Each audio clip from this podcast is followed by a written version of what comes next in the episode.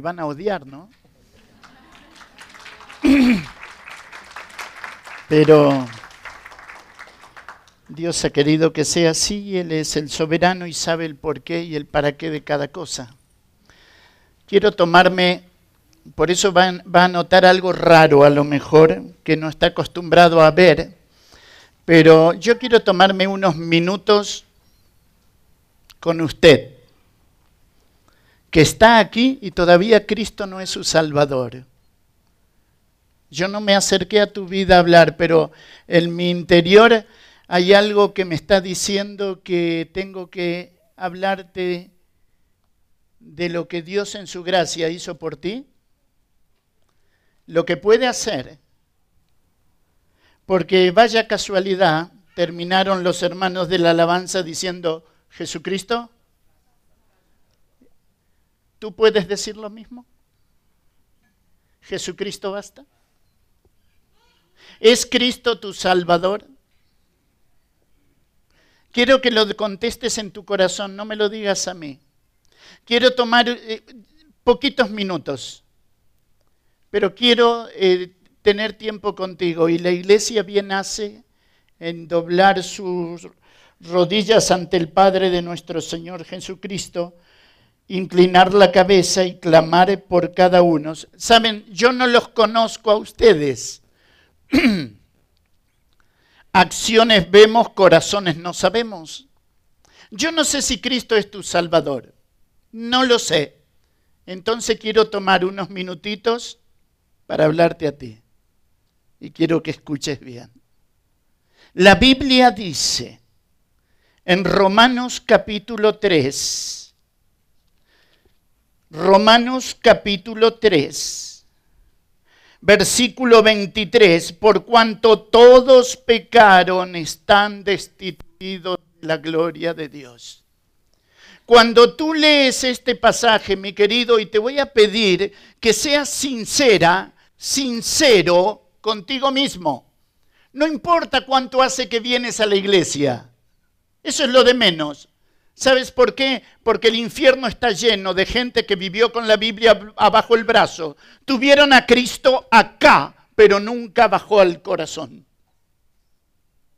Y Dios se encarga de decir en su palabra, escucha bien, por cuanto todos que pecaron. La Biblia dice están destituidos de la gloria de Dios. Y escucha bien, quiero que te hagas cargo de tu propia alma en esta hora. Olvídate del que está a la par, que mi mamá es salva, que mi papá, que mi tío, eso es lo de menos. Te voy a pedir que mires para adentro en esta hora. Mira tu alma.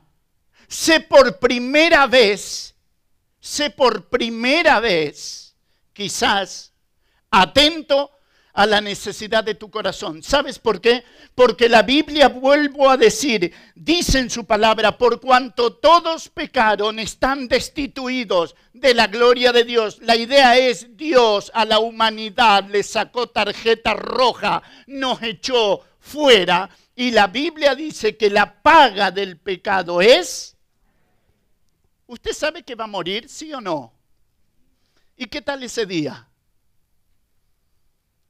¿Verdad que no pensamos? Yo pienso que dentro de un rato voy a volver a casa. Y usted también, ¿verdad? Pregunta, ¿volverá? La Biblia dice en Hebreos capítulo 9, verso 27, y de la manera que está establecido para los seres humanos, allí pone tu nombre, que mueran una sola vez y después de esto el juicio. Cristo habló 70 veces del infierno, 10 del cielo, para que tú sepas que hay un lugar geográfico preparado por Dios donde tendría que estar Satanás y sus ángeles solamente. El hombre va por decisión propia a la condenación eterna. ¿Por qué razón? Porque no se da cuenta en su interior que tiene una necesidad, que tiene forma de Dios, o lo llena Dios o no lo llena nadie. Y esta mañana, es casi esta tarde, te diría, te voy a pedir, mira hacia adentro, mira tu corazón. Vuelvo a repetirte, la escritura dice, está establecido para ti. Yo nunca pensé que mi hija iba a morir a los dos años.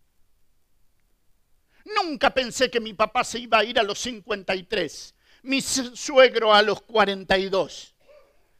¿Y qué tal si te toca esta noche? No, pero tengo 15, tengo 18, tengo 20, tengo 25. Mi querido, está establecido para el ser humano que muera.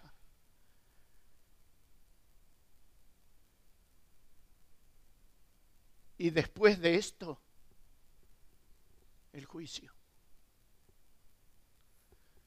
Dios te ha traído, no, no viniste tú esta mañana, Dios te trajo. Y que por favor te olvides de papá, de mamá, de los que están a tu alrededor. Enfócate en ti. Porque cuando llegue la hora de partir a la eternidad, será tu alma delante del Creador. Y la Biblia sigue diciendo que la paga de tu pecado es la muerte. Y muerte allí es separación de Dios por los siglos de los siglos. Si quieres eh, darte un paseo conmigo por el infierno y mostrarte cómo es por dentro, lo podemos hacer. La Biblia dice que en el infierno el gusano no muere y el fuego nunca se apaga. La Biblia dice que en el infierno gusano será tu cama y gusano te cubrirá.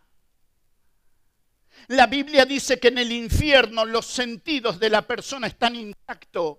Se acuerda de los que están en la tierra. Dice que murió este hombre, fue sepultado y en el infierno alzó sus ojos estando en tormento. Y desde la condenación eterna dice, Padre Abraham, por favor, manda a alguien que le predique a mis hermanos, porque tengo cinco hermanos más para que no vengan a este lugar de tormento pero ya era tarde para él. Ahora, ¿sabes una cosa? Es la mañana tuya hoy.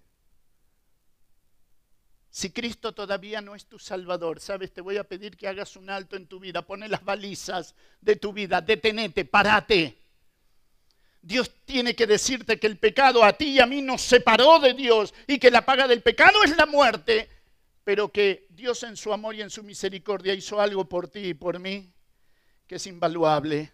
La Biblia dice que de tal manera amó Dios, olvídate del mundo, pone tu nombre, ¿cómo te llamas? De tal manera amó Dios a, pone tu nombre, que ha dado a su Hijo único, el Padre, para que si tú en esta mañana te arrepientes de tus pecados, mirando hacia adentro, te das cuenta que eres tan pecador como yo y que el pecado te separó de Dios. El amor de Dios que trajo a su hijo a, su hijo a este mundo lo llevó a la cruz del Calvario y sabes una cosa, en la cruz del Calvario derramó su sangre. Para que todo aquel que en él cree no se pierda, sino que tenga vida eterna. La Biblia habla de un infierno y de un cielo. Cristo dijo, yo soy el camino, la verdad y la vida. Nadie vendrá al Padre si no es por mí. La Biblia sigue diciendo que la sangre de Jesucristo, su Hijo, nos limpia de todo pecado. Si esta mañana, esta tarde estás acá y Cristo todavía no es tu Salvador, te vuelvo a repetir, por amor a tu alma, como te llames, pisa el freno, para. Y fíjate si tus cuentas con Dios están arregladas. Pregúntate si Cristo es tu Salvador. Y si no lo es, te voy a pedir que en esta hora puedas, quizás por primera vez, inclinar tu cabeza delante de Dios y darte cuenta que necesitas en tu vida a Cristo como tu único y suficiente Salvador. Yo no te estoy pidiendo que cambies de religión, hay 3.500 en el mundo. Te estoy pidiendo que cambie tu relación con Dios. Entonces, yo le voy a pedir a todos ustedes, inclinen su cabeza en señal de reverencia. Te dije que te iba a quitar pocos minutitos. Si estás aquí, Cristo todavía no es tu Salvador. Sé sincero, sincera contigo. Dios te ha traído para decirte que Él murió por ti en la cruz. No para que seas evangélico, para que tengas a Cristo en tu vida y tu vida cambie. Si esta mañana te das cuenta que el pecado te separó de Dios, yo te invito que allí donde estás, como te llames, eleva a Dios una oración y dile así, dile así, querido Dios, dile así, querido Dios, en esta hora te quiero pedir perdón por mis pecados. Díselo. Te necesito Jesús en mi vida como mi único y suficiente Salvador. Díselo. Allí donde estás, cada cabeza inclinada, solamente por respeto y reverencia. Nadie te está mirando. Si por primera vez en tu vida le has pedido al Señor perdón por tus pecados, te voy a pedir que levantes tu mano para hacérmelo saber. ¿Habrá alguien así? Da tu mano si por primera vez le has pedido al Señor que entre en tu corazón. No tengas temor ni vergüenza, Dios te bendiga. Alguien más que por primera vez lo haya hecho, Dios te bendiga. Alguien más, Dios le bendiga. Alguien más, Dios te bendiga. Alguien más que por primera vez le haya dicho, ya te vi, sí, Dios te bendiga. Alguien más.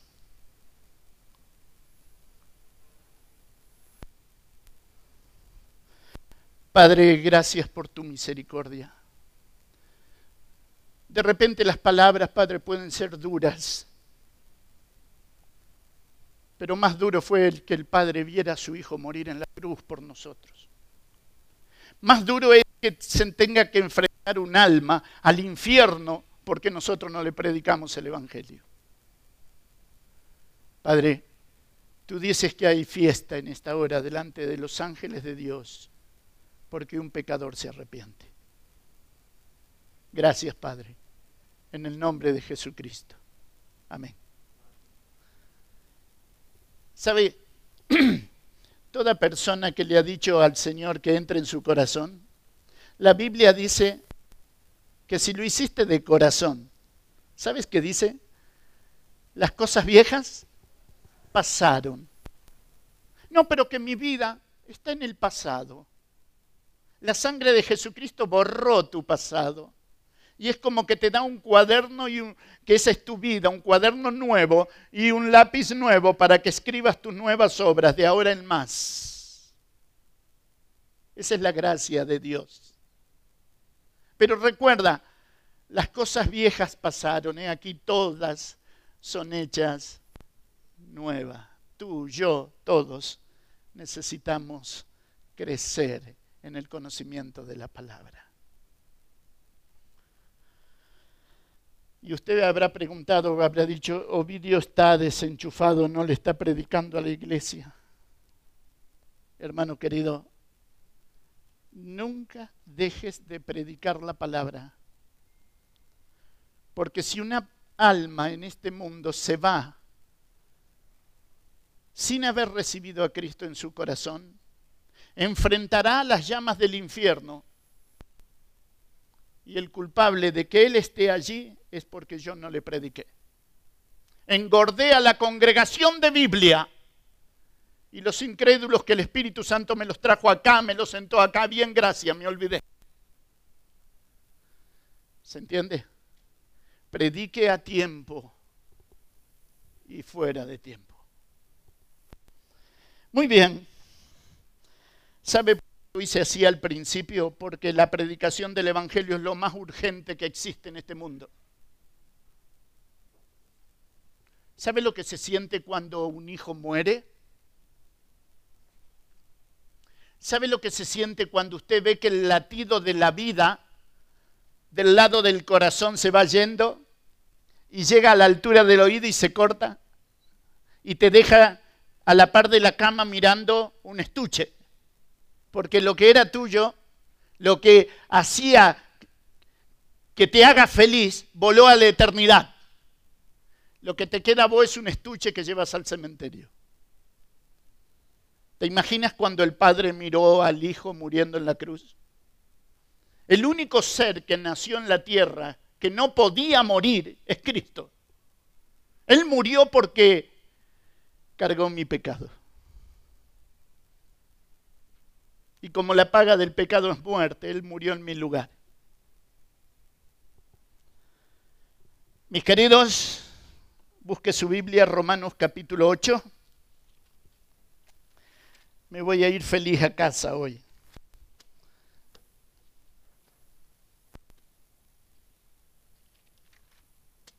Romanos capítulo 8. Iglesia, Romanos 8.1 dice, ahora pues ninguna condenación hay para los que están en Cristo Jesús, los que no andan conforme a la carne, sino conforme al Espíritu, porque la ley del Espíritu de vida en Cristo Jesús me ha librado de la ley del pecado y de la muerte. Título en esta mañana para que podamos disfrutar un ratito de la escritura de cara a la eternidad. Anótelo. Usted, sin darse cuenta, yo, sin darme cuenta, estoy de cara a una eternidad que viene.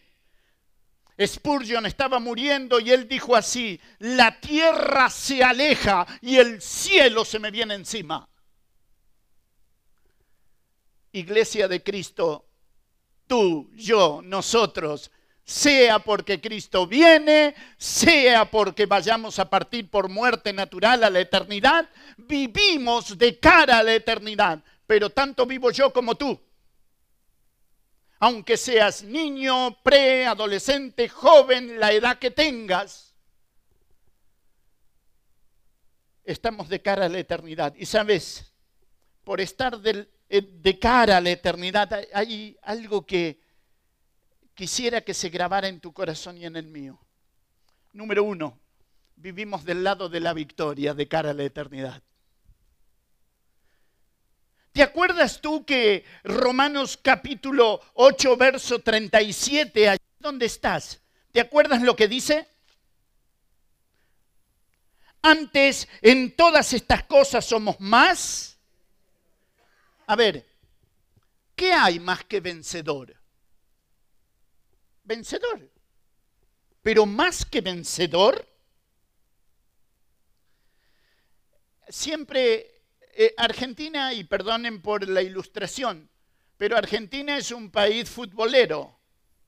Y en casa somos todos de Boca y solamente mi esposa de River. Y es un problema eso. Entonces, de repente, se desarrolla el partido, estamos en la iglesia, ninguno de nosotros se va a quedar en casa para ver el partido, pero de repente buscas aquí y decís, primer tiempo gana River 1 a 0. Y sentís acá como que bronquita, ¿no? Termina todo, mirás el celular, Boca le ganó 3 a 1 en el segundo tiempo. Llegás a casa, encendés la televisión, estamos en la mesa, ponemos el partido en diferido. Cuando hace el gol River, repito, en el partido en diferido, hace el gol River, ¿qué hace? Grita como 50 personas dentro de la casa. ¿Por qué estamos tranquilos nosotros? Eso es ser más que vencedor saber el resultado de que cuando Ovidio de cara a la eternidad, enfrente la hora de volar a la eternidad, Cristo hizo por mí lo que yo no podía hacer. Venció a la muerte. ¿Se da cuenta? Ser más que vencedor es vivir en la tierra sabiendo que el resultado de mi eternidad ya fue estampado en la cruz del Calvario por mi Salvador, el Señor Jesucristo. Y a eso dígale amén. Él venció en tu lugar. Y sabes una cosa, hay algo que impacta. Fíjate tu Biblia, Efesios capítulo 2, verso 10. Me quiero acelerar porque eh, ya te quité minutos antes, ¿verdad? Fíjate, mira tu Biblia, Efesios capítulo 2, versículo 10. Porque somos no los escucho, soy sordo. ¿Somos? Ahora, ¿te pusiste a pensar lo que es ser hechura? ¿Sabes qué significa la palabra hechura? Poesía. Dios dice que tú eres para Él una poesía. tu esposa es otra, tu hijo es otra, y no hay nadie que sea semejante a nadie porque Dios es personal. Y vamos por la vida cristiana y lo miramos al otro hermano en la fe y decimos, pero a, él Dios no lo prueba como a mí. ¿Nunca le sucedió eso? Yo hago un pasito al costado y ¡ta! la cachetada del cielo. Y al otro le deja hacer lo que quiere. ¿Alguna vez le pasó eso? Sabe, hermana querida, Dios no trata con todos, ese fue el tema, ¿no? Dios no trata con todos de la misma forma. Él es tan amoroso, pero es tan amoroso que conoce cómo tratarte a ti de una manera especial. Cuando Él ve que yo soy una ovejita de esas rebeldes, usted vio que hay ovejas rebeldes en la viña del Señor, ¿no? En la viña del Señor hay de todo menos uva. Entonces cuando la oveja es rebelde, el pastor es tan amoroso que la agarra en brazo, la tiene acá, le agarra la patita y qué? Y esa es la perni quebrada. Y él la enyesa, porque ya dejaste de dar vuelta y saltar por allá, por acá, por allá. Te trae, te carga en brazo, te quiebra la patita, él hiere y sus manos curan. Es el único que puede hacer eso, tu amado y bendito Salvador. Es el único que te puede parar de cara a la eternidad y que puedas decir en esta mañana, en Cristo soy más que vencedor. ¿Por qué? Porque el resultado ya está puesto. La mañana del año 33 de la era cristiana, a las 9 de la mañana, un hombre era levantado en una cruz, un hombre, Jesucristo. y moría en tu lugar. El primer día de la semana, el domingo a la mañana, se levantaba triunfante y victorioso. ¿Para qué? Para justificarte a ti y a mí delante del Padre. La muerte había sido vencida. Ahora, vivimos del lado de la victoria, claro que sí. Somos más que vencedores, sabemos el resultado, claro que sí. Pero no se te olvide que tú eres un poema del cielo una poesía del cielo, porque sos hechura suya. Te lo digo porque a veces mirás para adentro y sobre todas las señoras y señoritas, a lo mejor alguna vez se pararon delante del espejo y lo que vieron les gustó, porque les gustaría ser Angelina Jolie, pero no lo son. ¿Sabes que cuando tenía cinco años empecé a ir a, la escuela de, ¿cómo le dicen acá? Jardín, ¿cómo le dicen? Bien. Y los chicos se me burlaban tanto por ser eh, pecoso, manchado, que hay toda clase de chiste para el pecoso. A algunos los boceaba, otros eran más grandes, no me animaba. Pero ¿sabes cómo sufrí el ser burlado? Hasta que a los 18 años Cristo llegó a mi corazón y me hizo ver que para Él yo era hermoso. No, no vayan a creer que me lo creo, ¿no? Deja de menospreciarte, querida, querido. Da gracias a Dios por lo que sos, porque Él te hizo como sos. Y de repente ves a alguien que está en aflicción, en prueba, en enfermedad. Estás donde estás porque Dios en su gracia y en su soberanía ha querido que estés así. Y la Biblia dice, deleítate a sí mismo en Jehová y Él te concederá las peticiones de tu corazón. Y a veces, y anoche hablábamos con una familia, lo que es deleítate a sí mismo en Jehová. Y yo le decía lo que es para mí deleitarse. Porque Él dice, deleítate a sí mismo en Jehová y Él te concederá tiempo futuro. Deleítate hoy en Dios. Y yo les decía que para mí el ejemplo más grande, y lo voy a poner colorado, eh, de deleitarse es cuando llevábamos a Johnny a la heladería. No lo podíamos llevar seguido, los misioneros no pueden hacer eso seguido. Y lo llevábamos a la heladería y él pedía su helado y lo miraba, él, miraba por el vidrio de la heladería a la chica que armaba el helado y lo mirabas a Johnny y se le caían las babas. Literal. Estaba saboreando lo que todavía que... ¿Estás saboreando el cielo o crees que es algo que está lejos? ¿Qué tal si te vas hoy?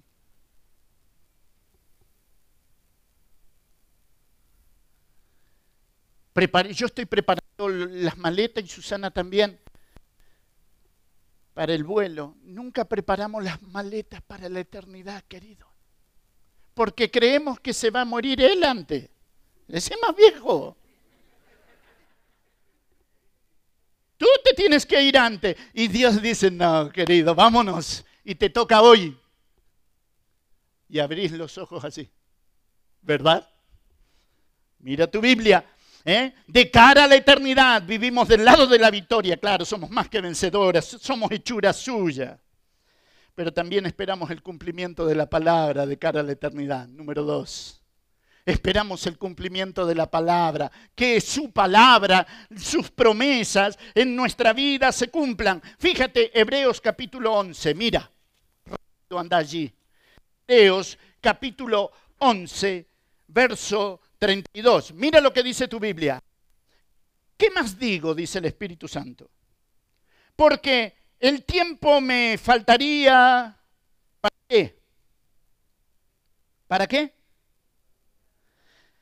Contando de Gedeón, presta atención, de Barak, de Sansón, de Jepté, de David, así como de Samuel y de los profetas, que por fe conquistaron reinos, hicieron justicia, alcanzaron promesa, taparon boca de león, apagaron fuegos impetuosos, evitaron filo de espada. Todo extraordinario. Ahora, por favor, pregunta, ¿usted se acuerda quién era Barak? A lo mejor no. Barak era un hombre que le dijo a Débora, la mujer que juzgaba a Israel debajo de las palmeras, le dijo así, los cananeos vienen, pero Débora, si tú no vienes conmigo a la guerra, yo no voy. Humanamente diríamos que era qué. ¿Cómo le dicen acá al hombre que obedece a la mujer? Qué malos que son, ¿no? Pero aparece acá en la galería de los héroes de la fe, yo no estoy ahí. Él sí aparece. Ah, cuidado con el juicio, hermano. Ten cuidado me faltaría hablar de Sansón. ¿Usted pondría a Sansón en la galería de los héroes de la fe? Los hermanos libres en Argentina lo mirarían por arriba los lentes y dirían, no, es un perverso. Mándenlo a la condenación eterna. Estuvo con Dalila, estuvo con la otra y con quien no estuvo. Ten cuidado porque lo que Dios ve no lo ve el hombre. Entonces, sabes, de cara a la eternidad, iglesia de Jesucristo, el juicio es del Señor, no es tuyo ni es mío. El que juzga sigue siendo el Señor. Entonces, cuando tú veas esto, aquello o esto otro, corre a la presencia del Señor y déjalo allí, porque no vaya a ser cosa que Dios vea en Sansón un héroe de la galería de la fe y en mí vea otra cosa. ¿Se entiende? El juicio es del Señor, ni es tuyo, ni es mío. Por eso, de cara a la eternidad, esperamos el cumplimiento de la Escritura. Por la fe. ¿Saben lo que significa esperanza? Esperanza significa la fe puesta en el futuro. Yo tengo esperanza de que mi señora me dé de comer esta noche. La fe puesta en el futuro. Y sabes, el cristiano debe ejercitar esa fe puesta en el futuro. Cristo vuelve, mis queridos, no es chiste.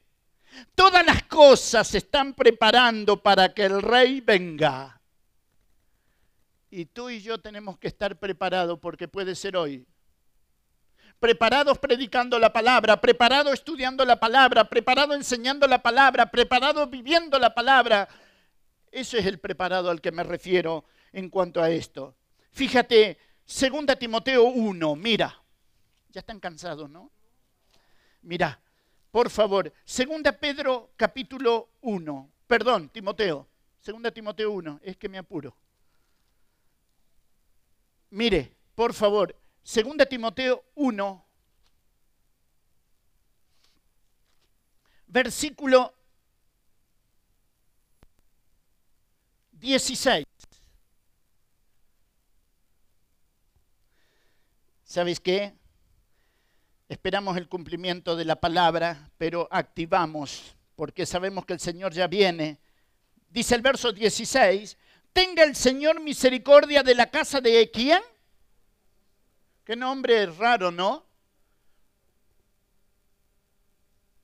¿Cómo lo habrá llamado la mamá, no? ¿Se da cuenta? Onesíforo, no podés llamarte Ovidio, por lo menos, ¿no? Ah. Yo le decía a mi mamá, ¿por qué me pusiste ese nombre? Hasta del nombre se me ríen. Me decían Ofidio, eh, Perfidio. Hasta que un día busqué en internet lo que significa Ovidio. ¿Sabes qué significa? El que cuida sus ovejas. Y eso me llenó el alma. Y le dije a Dios gracias por eso, ¿no? aunque me dan dolor de cabeza, pero qué lindas que son. Pero fíjese lo que dice su Biblia. Mire, tenga el Señor misericordia de la casa de Onesíforo, porque muchas veces me, me confortó y no se avergonzó de mis cadenas, dice Pablo. ¿Qué importa que se llame Onesíforo, querido? Si de cara a la eternidad tengo hombres que esperan el cumplimiento de la palabra y salen de su casa y me van a visitar a la cárcel. ¿Sabes? Cuando nuestra hija murió, yo no quería que nadie viniera a verme. Las palabras de los hombres eran molestas, odiosas para mí. Me quedé recluido en casa, solo, con Dios. Pasó todo el 89 ella murió el 22 de enero del 89. Cuando da la vuelta el año, Susana estaba embarazada y el bebé muere el 22 de enero del 90. El mismo día, al año siguiente. Y llegó uno de mis campesinos. Llegó a casa, se sentó conmigo, tomamos mate, no dijo una palabra, nada, en silencio terminó de tomar mate, oró, se levantó y se fue. De lo único que me acuerdo en mi tiempo de aflicción es el que vino y se cayó la boca.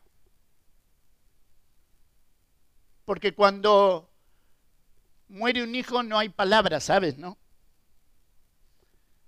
Y lo que uno necesita es gente que venga y se calle la boca. No necesito teólogos necesito que estén conmigo, verte, abrazarte, pero callate la boca. Porque cuando tú miras el libro de Job, los amigos de Job hicieron lo correcto cuando llegaron, se sentaron de lejos, callados la boca. Cuando abrieron la boca, metieron la pata. Hablaron lo que Dios no les pidió que hablara. Y en el capítulo 42 la escritura dice que Dios dijo a los, a los amigos de Job, mi ira se ha encendido contra ustedes, porque no hablaron de mí lo recto como mi siervo Job. Por tanto, id a mi siervo Job, ofreced sacrificio, y mi siervo Job orará por vosotros para no trataros afrentosamente. Y aquel hombre debilitado, afligido, enfermo, lastimado, no podía subir el sacrificio al altar, pero sí tenía la fuerza para orar y eso es suficiente. Eso necesitamos, mis queridos, de cara a la eternidad. Vivir del lado de la victoria. Claro que sí. Esperar el cumplimiento de la palabra. Claro que sí. Visitar a los hermanos. Yo le decía a uno de ustedes, David, a David le decía, de repente no te das cuenta lo que significa tu visita en casa. Porque nos detenemos en el problema de salud. Y Dios usa el problema de salud para glorificarse. Y él vino a casa y me, decía cosas que yo no le, no le dije nada a él, pero eh, aflicciones que estaban en mi corazón y que Dios lo utilizó para llevárselas a esas aflicciones. Entonces, mi querido, No hay limitación para servir al Señor. No te puedes mover. Eleva a Dios tu, corazón en oración. Intercede por los hermanos en oración y estarás haciendo un ministerio como ni siquiera tú te puedes imaginar. El tiempo se fue.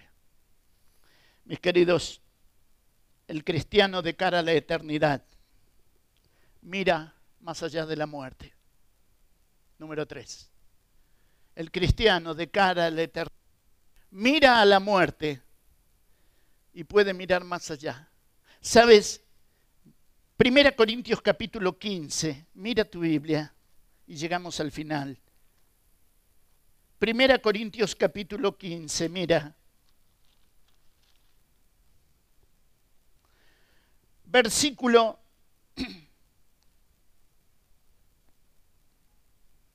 54, 54, dice, y cuando esto corruptible, mi cuerpo, se haya vestido de incorrupción, resucitado, y esto mortal se haya vestido de inmortalidad, entonces se cumplirá la palabra que está escrita.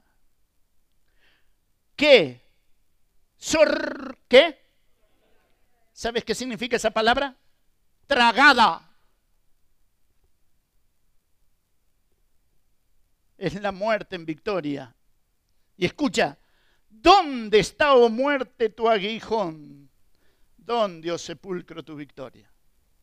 ¿Sabes? Cuando el cristiano, de cara a la eternidad, número tres, mira más allá de la muerte, puede mirar al sepulcro y decir, ¿dónde está, oh muerte, tu aguijón? Si el aguijón fue clavado en mi Salvador en la cruz? La muerte para el cristiano es como una abeja sin aguijón. ¿Qué te puede hacer? Nada. Para el cristiano la muerte es eso. ¿Sí? Ahora, el cristiano, el que está vivo, que estás allí sentada, sentado, podés decir, ¿dónde está, oh muerte, tu aguijón? Y los que ya se fueron y están en gloria, dicen, ¿dónde, oh sepulcro, tu victoria? Ya no estoy allí, estoy con Él.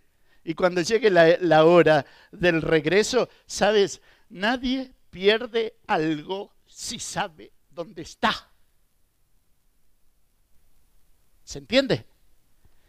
El cielo es un hogar. Conocerás como fuiste conocido.